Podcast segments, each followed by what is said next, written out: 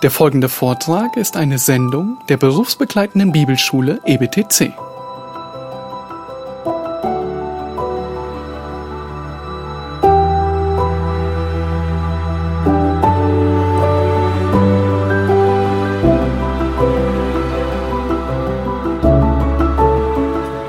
Ja, wir haben uns ähm, Gedanken gemacht darüber, dass die Bibel klar und deutlich ist. Das bedeutet nicht, dass sie ohne Schwierigkeiten sei. Manches ist oder einiges ist schwer zu verstehen. Einiges verstehen wir nicht, weil wir uns auch nicht bemühen darum.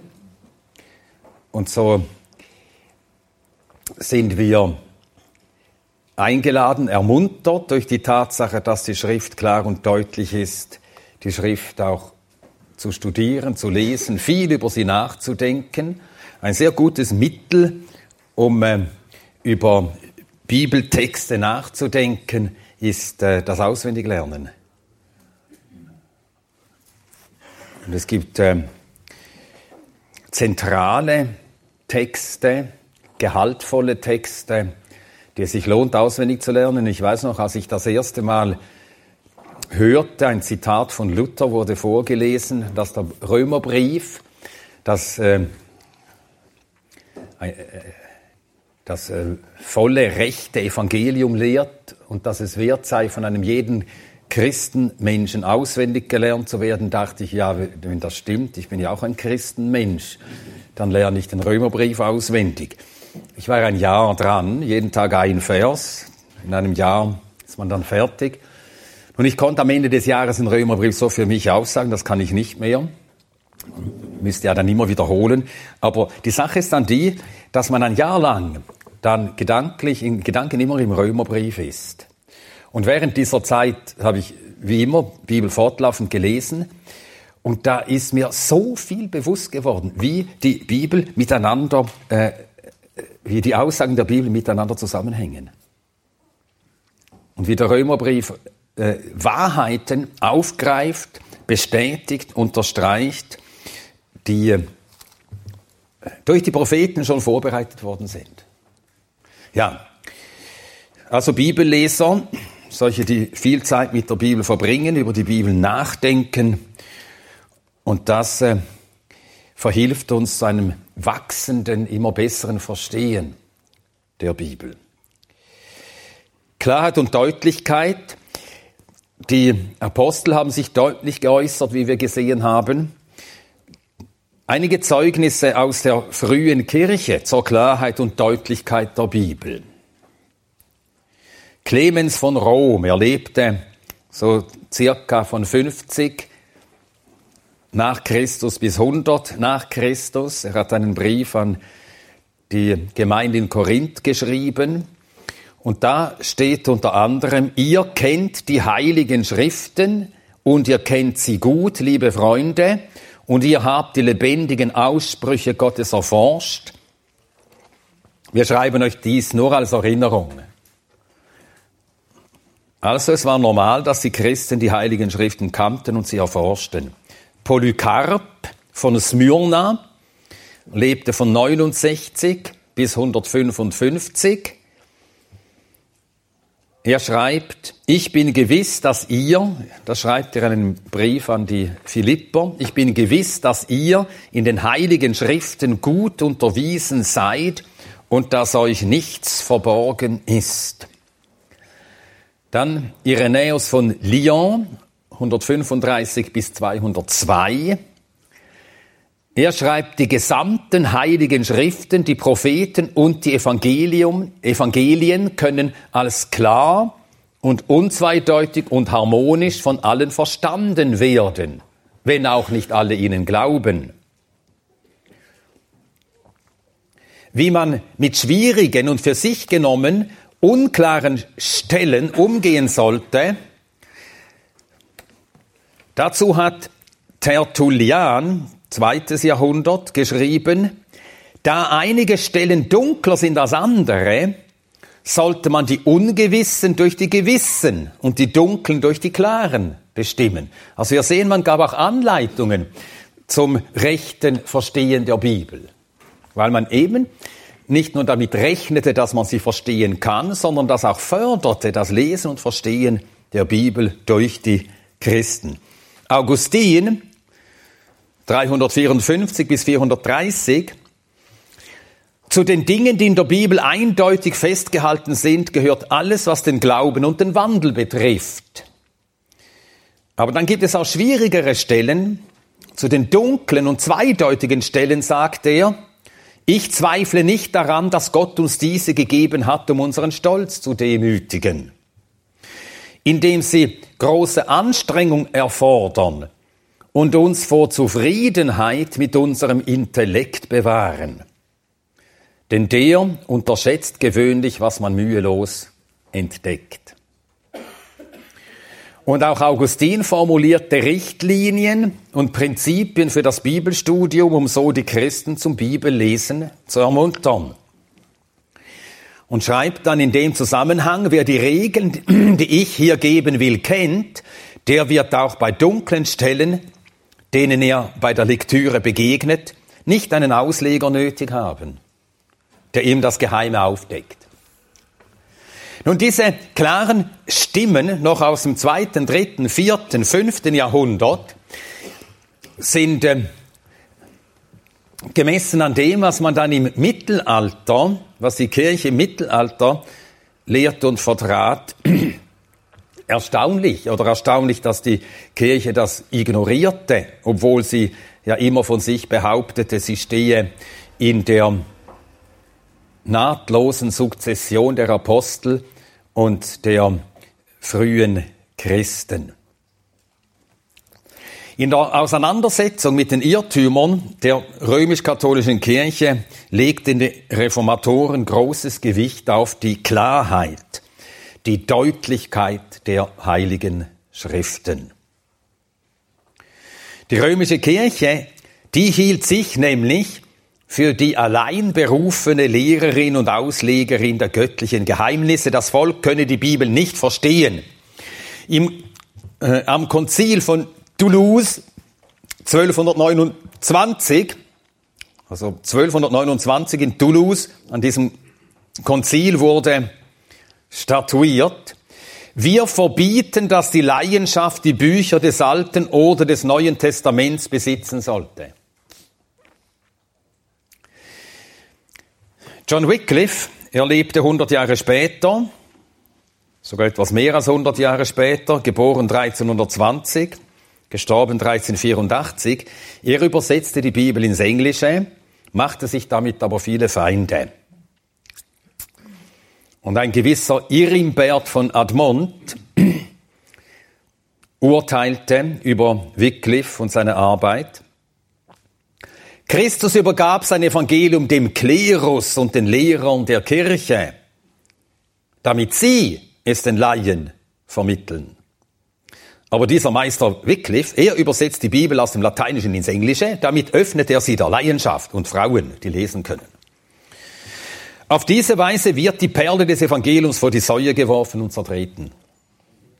Das Kleinod der Kirche und was einst die vornehmste Gabe an den Klerus und an die Lehrer war, ist für immer der Laienschaft zum Gemeingut geworden. Und so stand im 16. Jahrhundert, als die Reformation anfing, stand fest, die Auslegung der Bibel steht einzig den von der römisch-katholischen Kirche bestimmten Lehrern zu. Und darum haben die Reformatoren im Zusammenhang mit ihrer Forderung, die Schrift allein, mit aller teils bei Luther erkennbar Heftigkeit, aber auch Calvin, für die Tatsache gekämpft, dass die Bibel klar, deutlich und verstehbar ist. Nun, wir haben ja erster Johannes 2 gelesen. 1. Johannes 2, Vers 27.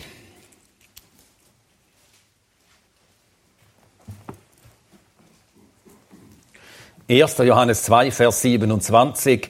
Und ihr, die Salbung, die ihr von ihm empfangen habt, bleibt in euch und ihr habt nicht nötig, dass euch jemand belehre, sondern wie dieselbe Salbung euch über alles belehrt und wahr ist und keine Lüge ist und wie sie euch belehrt hat, so bleibt in ihm. Ja, wir haben die Schrift, wir haben den Heiligen Geist und dadurch können wir die Schrift verstehen. Das spielen aber einige aus, diese Aussage von 1. Johannes 2, gegen andere Aussagen in der Bibel. Und das ist immer große Torheit. In Epheser 4 steht,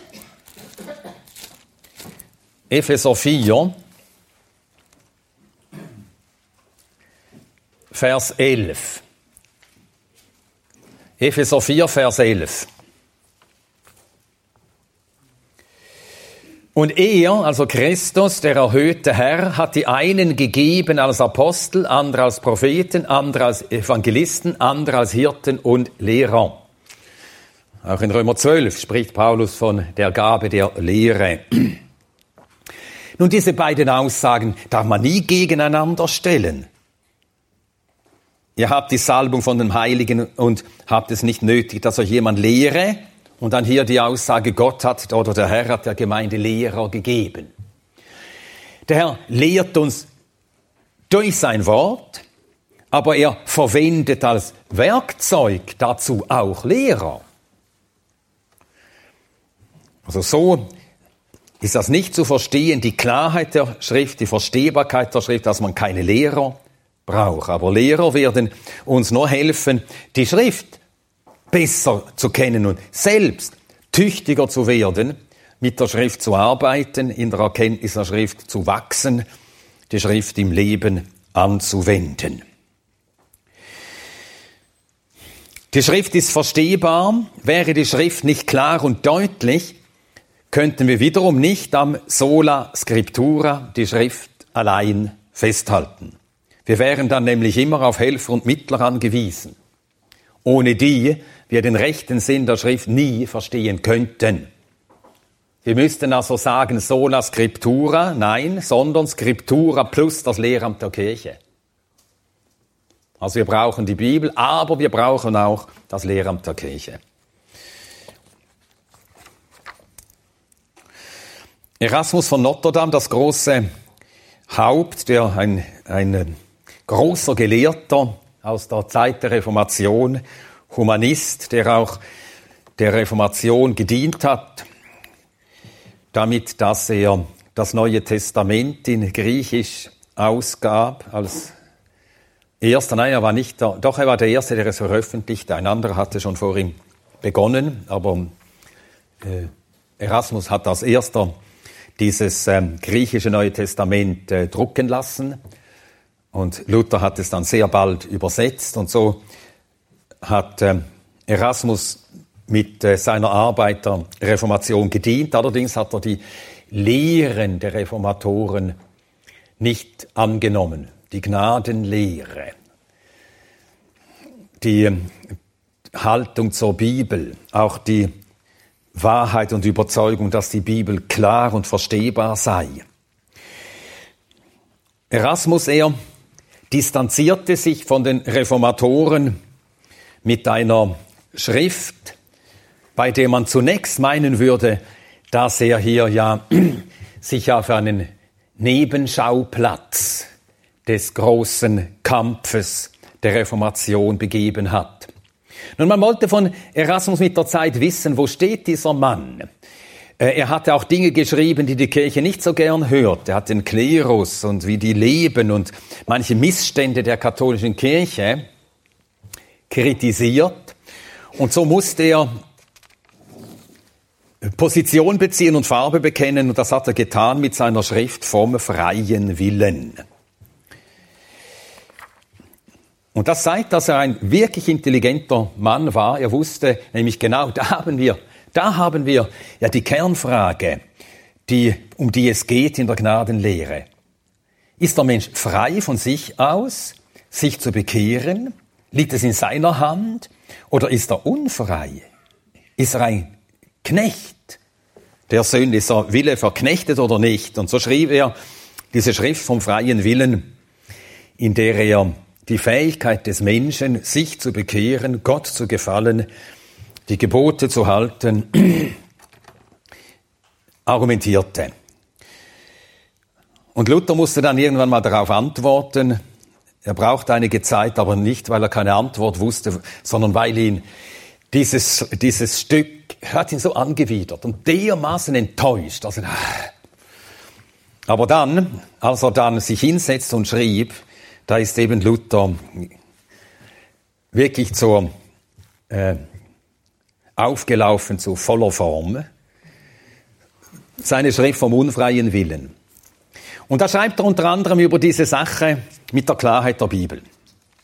Erasmus hatte behauptet in seiner Schrift vom freien Willen, über solche schwierigen theologischen Fragen, freier Wille, unfreier Wille, die Bibel ist so dunkel, als dass man erwarten könne, dass man aus ihr Gewisses zu dieser Frage erfahren könne. Zu dunkel. Darauf antwortet Luther, dass aber in der Heiligen Schrift etliche Dinge sollen verworren sein und nicht alles deutlich und klar, das haben wohl die gottlosen Sophisten also in die Welt ausgeschrien, deren Wort auch du brauchest, Erasme aber sie haben noch nicht einen einzigen Bibelspruch aufgebracht, können auch nichts aufbringen, womit sie ihren erdichteten tollen Wahn beweiseten. Es hat der Satan durch solch fratzenhaftes Gaukelspiel die Leute, die Bibel zu lesen, abschrecken wollen und die Heilige Schrift verächtlich machen, damit er seinen wüsten Gräuel durch die Philosophie in die Kirche einführe. Ja, wäre die Schrift nicht deutlich und klar, dann hätten wir keine Antworten auf den Agnostizismus, also jene Haltung, die besagt, man kann nie Gewissheit bekommen über Dinge, die Gott und die Welt und den Menschen, sein Schicksal und so weiter betreffen. Wir können es nicht wissen, aber es gibt auch einen frommen Agnostizismus, eben von der Art, den Erasmus vorschützte. Man will sich um Entscheidungen drücken, indem man sagt, ja, wisst ihr, das ist nicht so klar, das kann man nicht richtig äh, erkennen. Und allzu oft und zu leichtfertig drücken wir uns davor, ernsthaft zu ringen und zu arbeiten in der Schrift, bis wir Gewissheit bekommen, auch über umstrittene Lehren.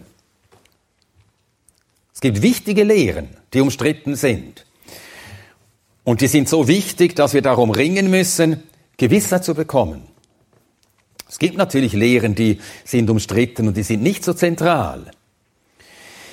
Aber es gibt wichtige Lehren und um die muss man ringen, bis man Klarheit, die Klarheit bekommt. Und die Schrift ist klar genug, um in den wichtigen Fragen Gewissheit zu finden. Wäre Luther nicht von der Klarheit der Schrift überzeugt gewesen, hätte er sie nie ins Deutsche übersetzt.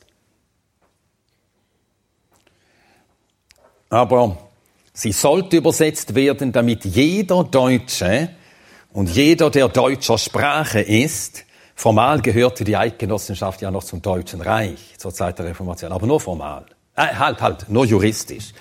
Aber der Sache nach waren die Eidgenossen längst abgenabelt aber deutscher Zunge. Deutscher Zunge. Also jeder deutscher Zunge sollte die Bibel lesen können und Zwingli hat sie dann auch ins Deutsche übersetzt. Und Luther schreibt zur Klarheit der Schrift an anderer Stelle Folgendes. Das sollst du wissen, dass die Heilige Schrift ein Buch ist, das aller anderen Bücher Weisheit zu Narrheit macht weil keines vom ewigen Leben lehrt, außer ihr allein. Darum sollst du an deinem Sinn und Verstand, also an deinem Sinn und Verstand, stracks verzagen, dagegen niederknien und mit rechter Demut und Ernst zu Gott beten, dass er dich durch seinen lieben Sohn wolle seinen heiligen Geist geben, der dich erleuchte, leite und dir Verstand gebe. Zum anderen, lies mit fleißigem Aufmerken und Nachdenken, was der Heilige Geist damit meint. Und hüte dich, dass du nicht überdrüssig werdest oder denkest, du habest es einmal oder zweimal genug gelesen, gehört, gesagt und verstehest es alles aus dem Grund. Denn da lernt kein Geistlicher, kein Christ aus, Zum dritten ist Anfechtung der rechte Prüfstein. Sie lehrt dich nicht allein wissen und verstehen, sondern auch erfahren, wie recht, wie wahrhaftig, wie süß, wie lieblich, wie mächtig, wie tröstlich Gottes Wort sei. Weisheit über alle Weisheit. Das steht in, dieser, ähm, in diesem Andachtsbuch, eine Sammlung von Luthersprüchen, geistlicher Wegweiser für jeden Tag zum 2. Januar. Dann der Schweizer Reformator Ulrich Zwingli.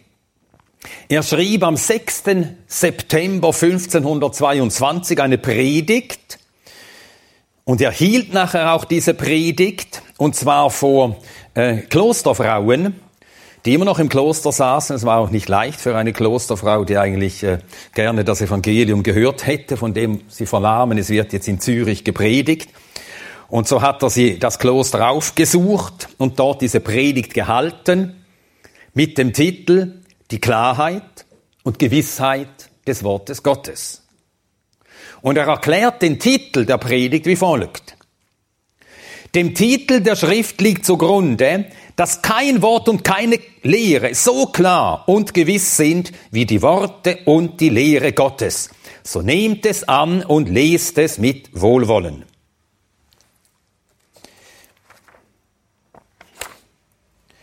Es heißt äh, dann im Lauf der Predigt an anderer Stelle, das Wort Gottes ist gewiss und keinem Irrtum unterworfen. Es ist klar, lässt niemandem in Dunkeln tappen.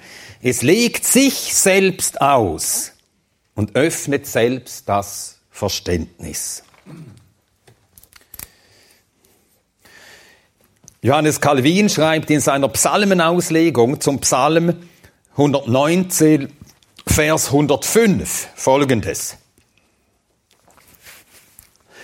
Wenn nicht Gottes Wort voranleuchtete, so Psalm 119, 105, dein Wort ist meines Fußes Leucht und ein Licht auf meinem Weg. Wenn nicht Gottes Wort voranleuchtete, wäre das ganze Menschenleben in Finsternis und Dunkel gehüllt, so dass man nur auf jämmerlichen Irrwegen gehen könnte.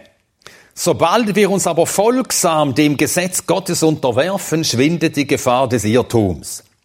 Wenn Gottes Wort freilich so dunkel wäre, wie das Geschwätz der Papisten behaupten, so würde dieser Lobspruch des Propheten ihm nicht zukommen. Die Papisten, wer ist das? Ja, ja, das sind die Papstanhänger.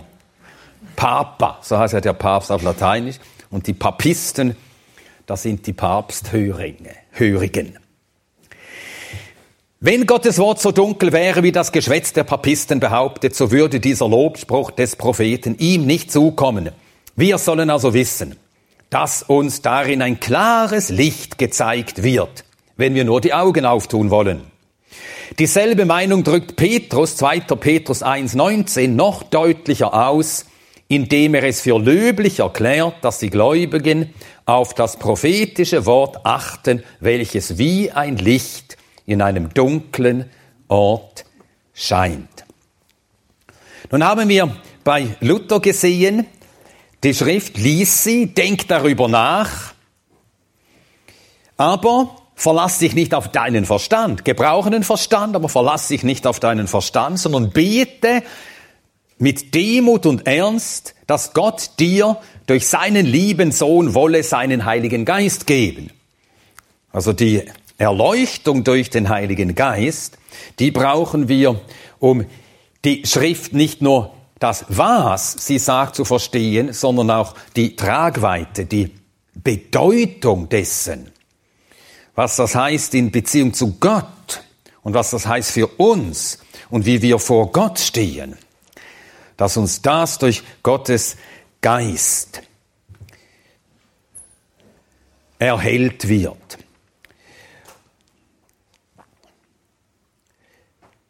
Calvin schreibt dazu, wer innerlich vom Heiligen Geist gelehrt ist, der verharrt fest bei der Schrift. Also wir lesen die Schrift und der Heilige Geist äh, erleuchtet uns und durch den Heiligen Geist bleiben wir bei der Schrift. Wer vom Heiligen Geist gelehrt ist, der verharrt fest bei der Schrift und diese trägt ihre Beglaubigung in sich selbst. Daher ist es nicht angebracht, sie einer Beweisführung und Vernunftgründen zu unterwerfen. Die Gewissheit aber, die sie uns gewinnt, die erlangen wir durch das Zeugnis des Geistes. Gewissheit verschafft sich die Schrift ganz von selbst durch ihre eigene Majestät und Ehrfurcht, aber sie ergreift uns erst dann recht und ernstlich, wenn sie durch den Geist in unseren Herzen versiegelt ist. Und John Owen schreibt, wir bekennen die Klarheit und Deutlichkeit der Schrift. Dabei setzen wir voraus, dass zum Verständnis die Hilfe und der Beistand des Geistes Gottes dazukommen. Ohne diese beiden, ohne diese bleiben, also ohne Hilfe und Beistand des Geistes Gottes, bleiben die klarsten Offenbarungen der göttlichen Dinge wie in Finsternis gehüllt. Nicht, weil es den Offenbarungen selbst an Licht mangelt, sondern weil wir in uns kein Licht haben.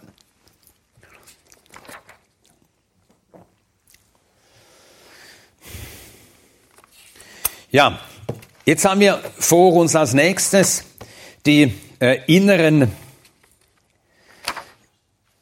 Kriterien zur Glaubwürdigkeit der Schrift. Oder habt ihr als achten Punkt, die Schrift ist harmonisch und einheitlich? Habt ihr das? Denn einiges habe ich erst nachher nachgedacht. Gut, dann habt ihr das schon. Äh, nur wenige Sätze dazu. Die Schrift ist harmonisch und einheitlich. Sie bildet ein geschlossenes, übereinstimmendes Ganzes. Und das muss so sein, wenn sie von einem Geist eingegeben ist. Alle Schreiber wurden vom Ge gleichen Geist gelehrt, erleuchtet, getragen, getrieben. Und darum kann die Schrift sich nicht widersprechen. Und das ist für die persönliche Bibellese äußerst wichtig, denn diese Tatsache lehrt mich Gottes Wort in all seinen Aussagen zu vertrauen. Was die Schrift aussagt, ist wahr. Alles, was die Bibel über Gottes Heiligkeit sagt, ist wahr. Gott ist heilig, Gott ist zu rein von Augen, um Sünde zu sehen. Gott wird daher den Sünder, der in der Sünde verharrt, dem ewigen Feuer übergeben. Gottes Heiligkeit kann sich bezüglich der Sünde nur in seinem heiligen Zorn, eben als Feuer, offenbaren. Aber ich glaube auch, dass Gott Liebe ist und nie aufhört, Liebe zu sein. Und dass er auch dann Liebe ist, wenn er den Sünder verdammt.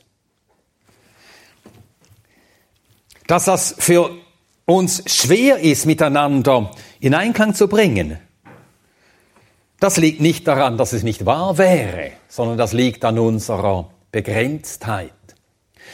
Wir können Wahrheiten über Gott einzeln für sich denken, aber verschiedene Wahrheiten, wer und wie Gott ist, können wir nicht gleichzeitig denken. So wie, wie Paulus im ersten äh, Korintherbrief schreibt, Unsere Erkenntnis geschieht stückweise. Wir können dieses Stück erkennen, nachher können wir das nächste Stück erkennen, dann das nächste Stück. Und so können wir Gottes Heiligkeit uns in die vertiefen und verstehen. Nachher müssen wir uns von dem wegwenden und dann Gottes Heilig Liebe uns in die vertiefen und verstehen. Und das ist dem, dem Gottlosen anstößig. Er meint, dann ist aber Gott ein böser Gott, wenn er, wenn er die Gottlosen verdammt. Nein, Gott ist Liebe. Er ist heilig und er ist Liebe. Beides. Das Wissen um die Harmonie der biblischen Aussagen lehrt mich auch zu glauben, dass Gott von Ewigkeit her seine Erwählten zum Heil erwählt. Vor Grundlegung der Welt. Die Bibel lehrt, dass jeder Mensch 100% verantwortlich ist, das Evangelium zu hören, dem Evangelium zu glauben, dem Evangelium zu gehorchen, Buße zu tun. Das Evangelium lehrt, dass der Mensch verdammt wird seiner Sünde wegen. Das Evangelium lehrt, dass der Mensch gerettet wird, weil Gott ihn zum Heil erwählt hat. dass diese beiden Wahrheiten für uns, wenn wir sie miteinander auszusöhnen versuchen, dass dann beides nicht mehr ganz das ist. Also wenn ich versuche, Erwählung und menschliche Verantwortung so äh, miteinander zu verschmelzen, dass es wie eine geschlossene runde Sache gibt, die ich in die Hosentasche stecken kann, dann ist weder die Erwählung Erwählung noch die Verantwortung des Menschen volle Verantwortung. Und so müssen wir beidem glauben. Und zwar, weil die Schrift es sagt. Und es ist harmonisch. Für uns nicht, aber bei Gott. Und so lehrt mich diese Überzeugung, die Bibel ist von einem Geist gegeben und darum ohne Widersprüche in sich, in allen Stücken, war in sich harmonisch. Und so glaube ich allen Aussagen der Bibel. Es gibt auch keine verschiedenen Theologien in der Bibel. Es gibt keine verschiedenen Denkschulen, denen man in der Bibel begegnet. Es gibt keine paulinische Theologie, die anders wäre als eine johannäische. Das ist einfach nicht wahr. Sie legen die Schwerpunkte anders, aber sie haben beide das Gleiche geglaubt. Und einander nie widersprochen.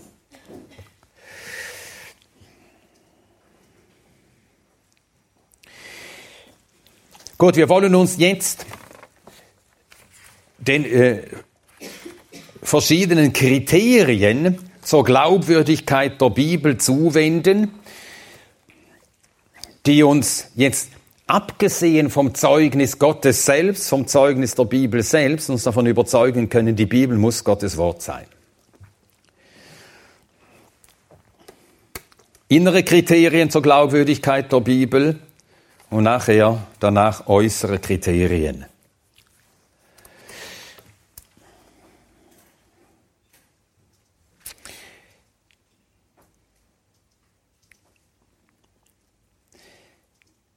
Wenn wir die Bibel lesen, begegnen wir dort Gott, der in seiner Erhabenheit sich von allem unterscheidet, was Menschen von sich aus über Gott gedacht und sich vorgestellt haben.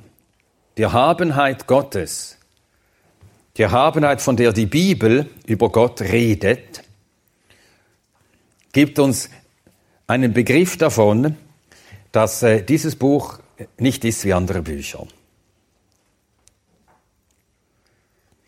Die Bibel beginnt mit dem Satz, im Anfang schuf Gott Himmel und Erde. Und dieser Satz ist Erhabenheit Gottes würdig. Es wird keine Erklärung dafür abgegeben. Ja, wie kommt das? Ja, Gott im Anfang, das musst du mir näher begründen. Steht einfach der Satz da. Im Anfang schuf Gott Himmel und Erde. Ganz anders als die religiösen Schriften der Umwelt Israels. Alle Völker in der Nachbarschaft Israels, die Ägypter, die alten Babylonier, die kananäischen Völker, die äh, später die Griechen, denen die, mit denen Israel auch in Berührung kamen, die alle beginnen, die haben ja auch ihre Mythen von der Entstehung der Welt, und die beginnen alle zuerst mit einer Geschichte von der Entstehung der Götter.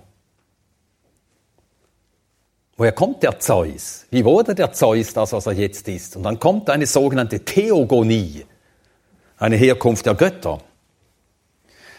Und nachher kommt dann die Kosmogonie, die Entstehung der Welt. So auch die, die alten Ägypter. Entstehung der Götter und daraus die Entstehung der Welt.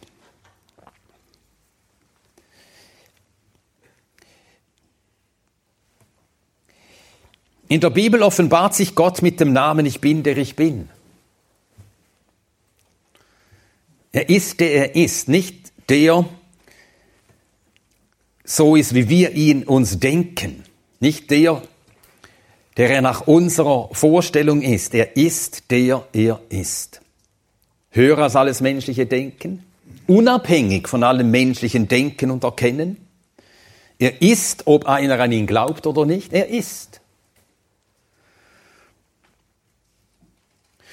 Und darum sagt die Bibel, man dürfe sich von ihm kein Bild machen. Er ist nicht der, so wie wir ihn uns zurechtlegen, also das Bild. Ein Christ hat kein Gottesbild. Wir dürfen uns kein Gottesbild machen. Es gibt ein Bild Gottes, es gibt ein Bild des unsichtbaren Gottes, das ist der Sohn Gottes. Und wir erkennen Gott, indem der Sohn Gottes uns Gott offenbart hat. Aber wir machen uns kein Bild von Gott, auch kein mentales. Man darf sich von Gott kein Bild machen. Unter den Nachbarvölkern Israels waren die Götter entweder die Naturgewalten selbst. Der syrische Gott Hadad. Nichts anderes als der Sturm. Also man betete die Kräfte der Natur an, das waren die Götter der Syrer, der alten Syrer. Oder, wie bei den Griechen, die Götter waren ins Jenseits versetzte Menschen. Ins Jenseits versetzt einfach Menschen, aber unsterblich. In der Odyssee kann man davon lesen, dass sie lachten und nie aufhören zu lachen. Einfach Menschen lachen kurz, Götter lachen halt lange. Sie intrigieren auch, hintergehen einander. Zeus hat äh, seine Geliebten und seine eigentliche Gattin ist im zürnt ihm daher immer und einfach eine ins Jenseits, ein ins Jenseits transponiertes Menschsein. Das sind die Götter der Heiden.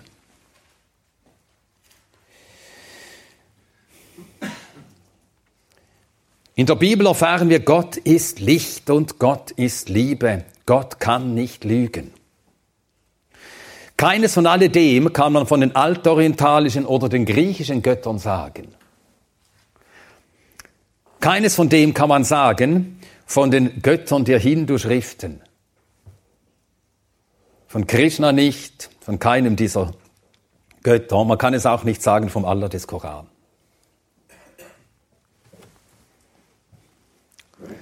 Die Erhabenheit der biblischen Lehren. Die Bibel lehrt, dass der Mensch durch Gott allein erlöst, gerettet und neu gemacht wird. Alle Religionen lehren, dass der Mensch sich selbst erlöst. Die Bibel allein lehrt, dass der Mensch wirklich verdorben ist, dass in ihm nichts Gutes mehr ist, dass er ganz verkommen ist. Das lehrt nur die Bibel. Alle anderen Religionen, die mögen äh, feststellen, der Mensch habe Mängel und mache es nicht immer richtig, aber er sei an sich gut. Das Judentum hat das auch äh, erfunden, neben der Bibel. Und weil sie die Bibel nicht lesen, das rabbinische Judentum lehrt, Gott schuf den Menschen mit zwei Trieben. Mit dem Jezer Tob und dem Jezer Ra. Mit dem guten Trieb und mit dem bösen Trieb. Also die Bibel lehrt, der Mensch wurde gut geschaffen, ohne bösen Trieb, aber er fiel und ist seither verkommen und ist vom bösen Trieb nur noch regiert. Er will weg von Gott, er will fern von Gott bleiben, er will auf keinen Fall ins Licht. Nur das nicht. Das ist der Mensch. So stellt Gott den Mensch, äh, die Bibel und die Bibel allein den Menschen dar.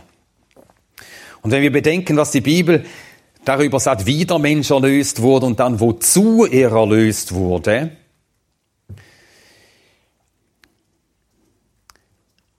Sie lehrt, dass der erlöste Mensch einst im Vaterhaus sein wird. Die Bibel lehrt, dass der Erlöser selbst sich mit den Erlösten verbindet, wie ein Bräutigam sich am Hochzeitstag mit seiner Braut verbindet. Die Bibel lehrt, dass sie erlösen, das Angesicht Gottes sehen und ihm ewig dienen werden. Offenbarung 22. Das ist unendlich erhaben über alle Seligkeitsvorstellungen, sei es des Buddhismus, des Hinduismus und erst recht des Koran. Der Koran, was der Koran über das Paradies schreibt, das ist nichts anderes als ein ganz elendes, ödes Schlaraffenland.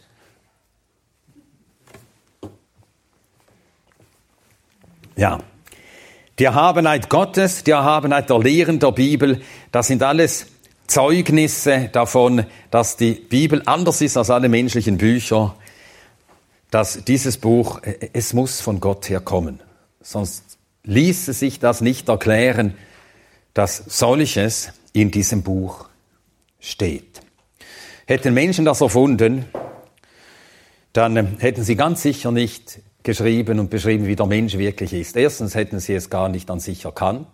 Denn selber können wir das ja gar nicht merken, wenn es uns nicht von außen gezeigt wird, wie wir wirklich sind. Und hätten wir es erkannt, hätten wir es von uns aus nie aufgeschrieben, dass wir wirklich so sind. Also kann dieses Buch nur von Gott sein, von Gott offenbart, von Gott eingegeben, Gottes Wahrheit.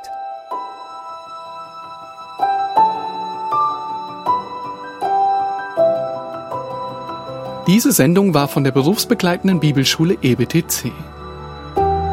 Unser Ziel ist, Jünger fürs Leben zuzurüsten, um der Gemeinde Christi zu dienen. Weitere Beiträge, Bücher und Informationen findest du auf ebtc.org.